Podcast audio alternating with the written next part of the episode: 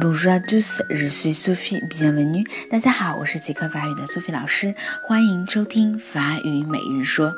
今天呢，我们要说一句爸爸妈妈经常会跟小朋友说的啊，别哭了，你给我停下，别哭了。Arrête de pleurer. Arrête de pleurer. A r r e t 它的动词原形 a r r e t 是停止的意思，stop。Arrête de faire quelque chose，停止做某事儿。Arrête de pleurer，停止，别哭了，停下来啊，一直在哭，然后叫你 Arrête de pleurer，别给我哭了。